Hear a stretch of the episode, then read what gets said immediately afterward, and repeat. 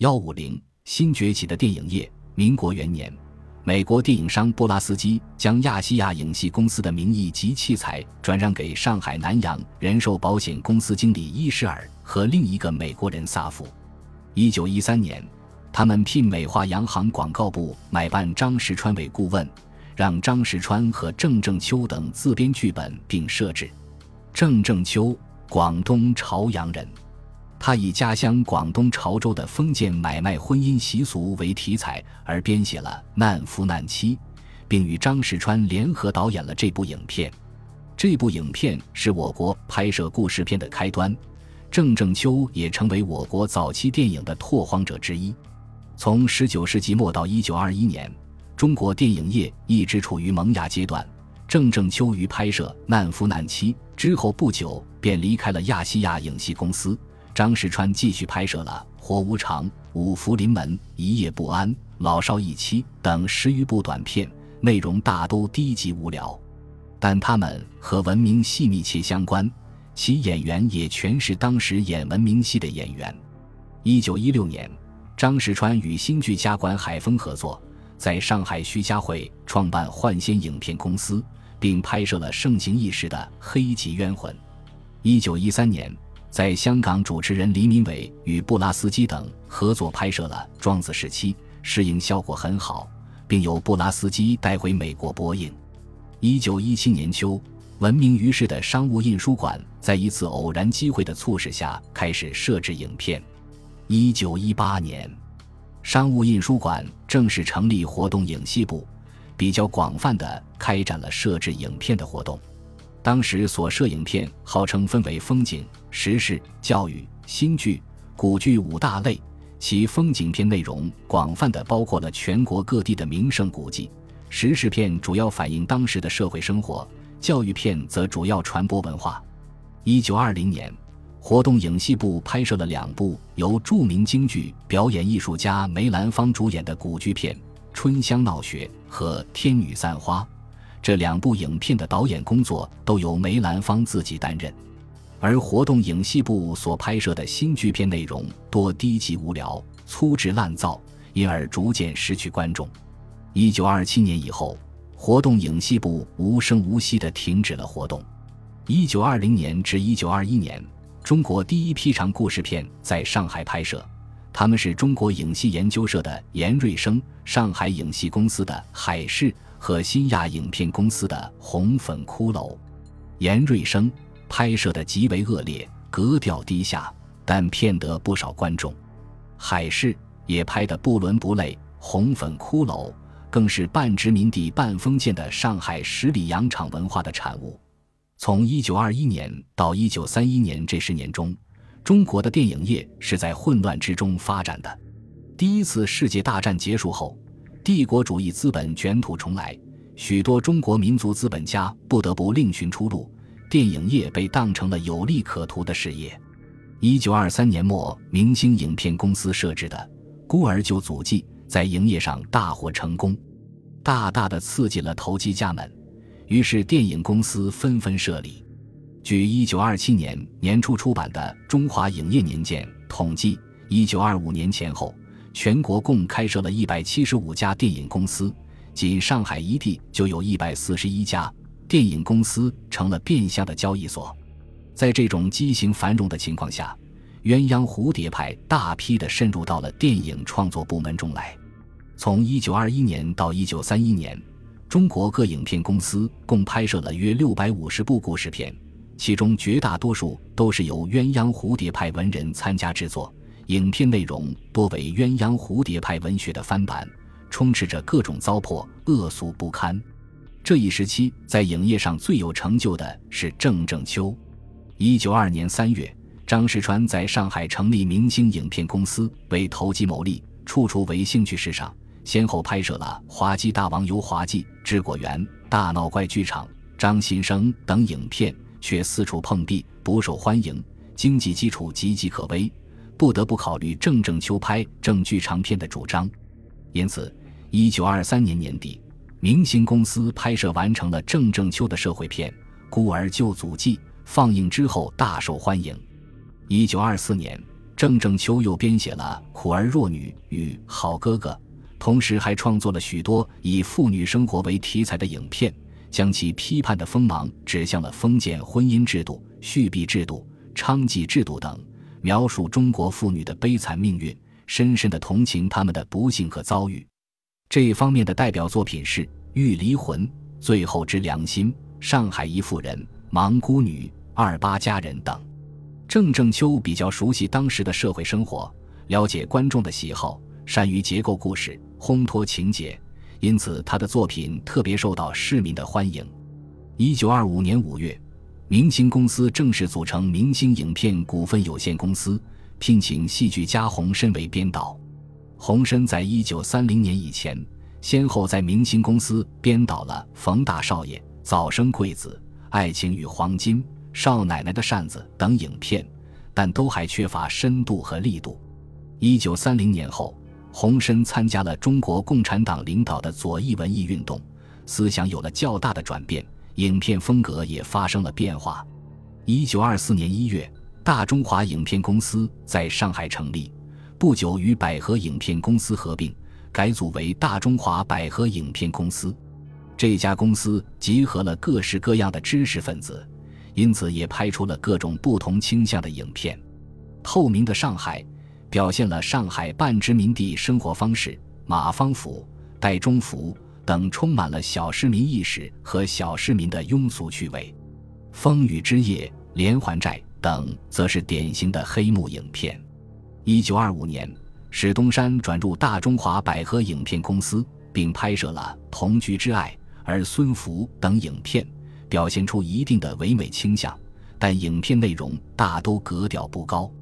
一九二五年六月创办的天意影片公司是明目张胆的封建卫道者，其拍摄的《立地成佛》《女侠李菲菲》《忠孝节义》等充满了封建腐臭。一九二六年后，天一公司开始大量改窜民间故事和古典小说，掀起一股拍摄不伦不类的所谓古装片的浪潮。大都粗制滥造、恶俗不堪。一九二四年，有几位旅美爱国华侨青年梅雪绸和刘兆明等创办的长城画片公司迁于上海，并拍摄了《弃妇》《摘星之女》《一串珍珠》《春闺梦里人》《伪君子》等。一九二七年后，也堕入了神怪武侠片的泥坑。一九三零年破产。一九二四年。归国留法学生汪旭昌在上海创办神州影片公司，并拍摄了《不堪回首》《难为了妹妹》等影片。一九二七年宣告破产。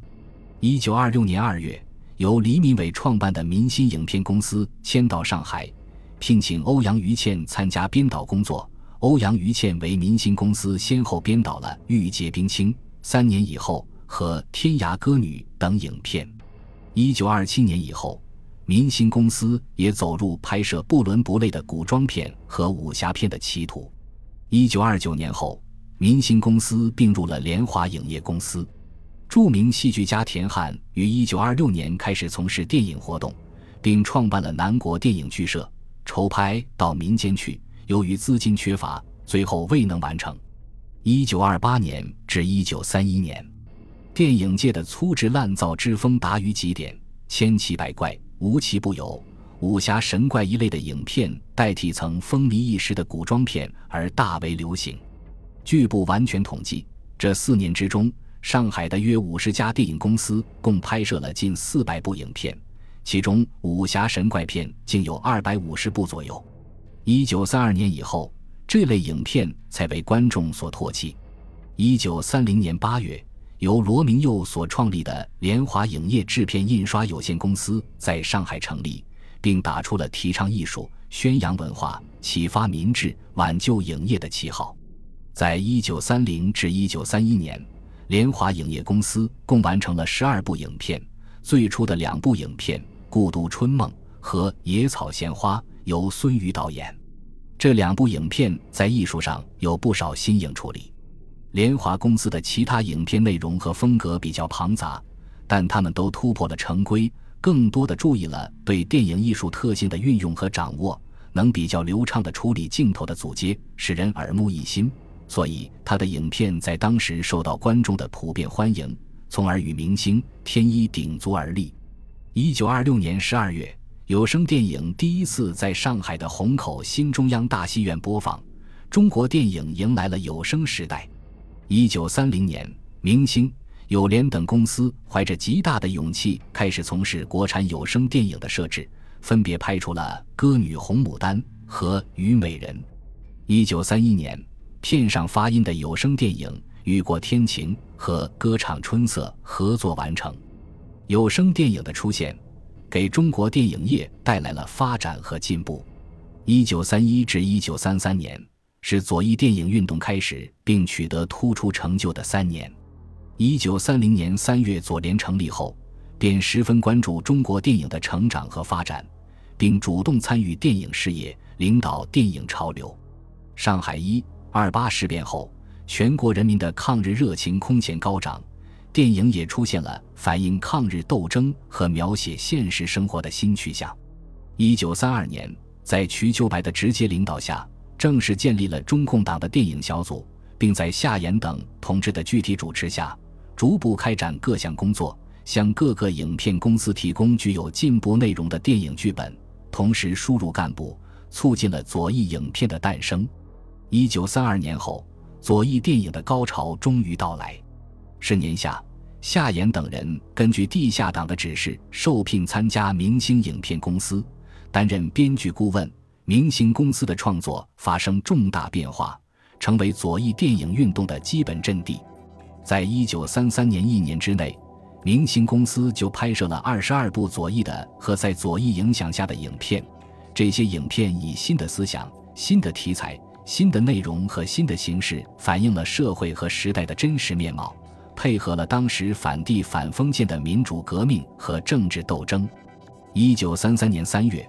明星公司的第一部左翼影片《狂流》诞生，由夏衍编剧的这部电影放映之后，受到了观众的热烈欢迎。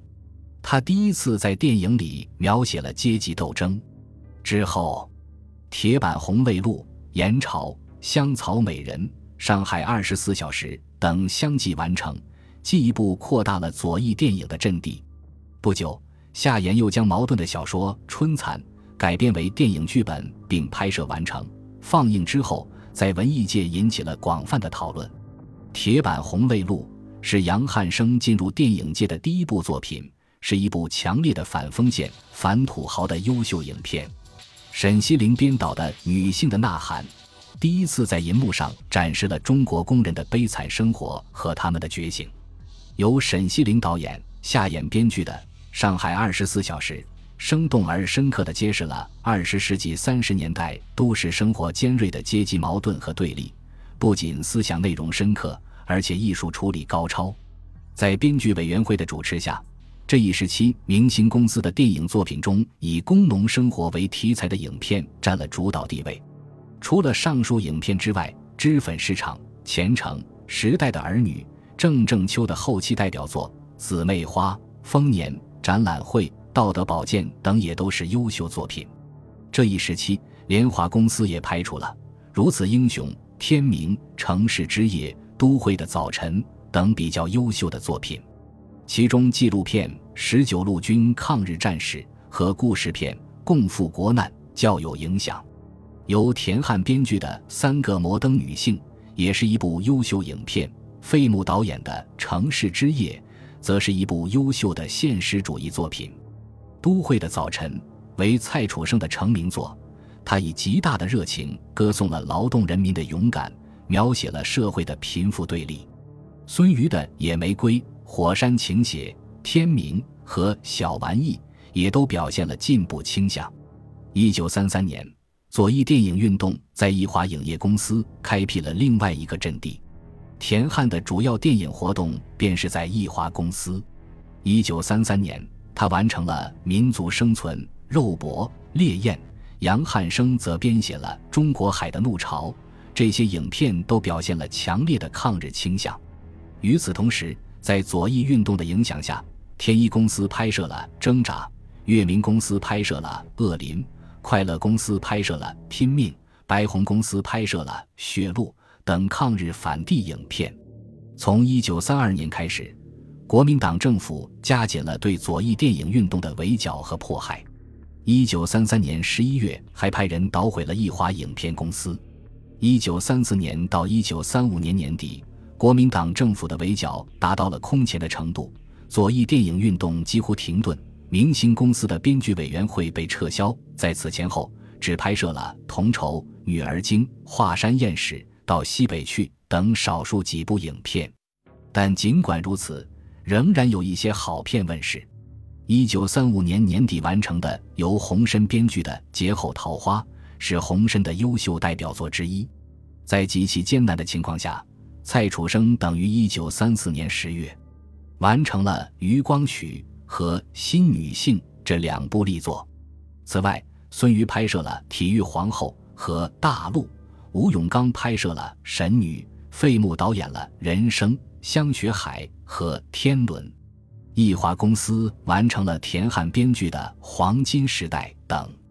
一九三五年，电影创作最重大的收获是杨汉生编剧的《逃亡》和田汉编剧的《凯歌》。两部影片完成之后，轰动了当时的影坛。史东山在一九三五年六月完成了《人之初》，这是他创作生活的转折点。一九三四年春。在中共党的电影小组的直接领导下，成立了电通影片公司，前后拍摄了《桃李节》《风云儿女》等反帝反封建影片和音乐喜剧片《都市风光》。可惜仅一年就被迫终止。此期反映现实生活、具有进步思想内容的较好的影片还有《马路天使》等。一九三六年年初，在日本帝国主义的侵略加剧。民族危机深重的情况下，左翼作家联盟宣布解散。中国电影围绕着反帝斗争进入国防电影阶段。是年一月，上海电影救国会成立；五月，国防电影的口号公开提出。一九三六年七月以后，经过改组的明星公司开始拍摄大量的多样化题材影片。应云卫导演了《生死同心》，欧阳予倩编导了《清明时节》，小林子。海棠红、夏衍编写了《压岁钱》，沈西林编导了《十字街头》，袁牧之编导了《马路天使》。这些影片的拍摄，标志着中国电影工作者的成熟。这一时期，蔡楚生又编导了《迷途的羔羊》和《王老五》，前者是我国第一部以流浪儿童为题材的影片。孙瑜则导演了《到自然去》和《春到人间》。抗战前夕，有作为的制片公司还有联华公司和新华影业公司等。一九三六年十一月，联华公司拍摄完成了国防影片《狼山喋血记》，有力地抨击了日本帝国主义。张善坤所创立的新华影业公司在这一时期由史东山编导了《长恨歌》和《狂欢之夜》，较受欢迎。一九三六年年底。吴永刚在新华公司完成了号召全民抗战的国防影片《壮志凌云》。次年二月，新华又出品了著名的《夜半歌声》，由田汉作词、冼星海作曲的几首插曲和主题歌，曾唱遍了大江南北。抗战爆发前夕，新华公司还完成了国防影片《青年进行曲》的拍摄工作。但到一九四一年，张善坤在日军进入上海租界后。当了电影界的大汉奸。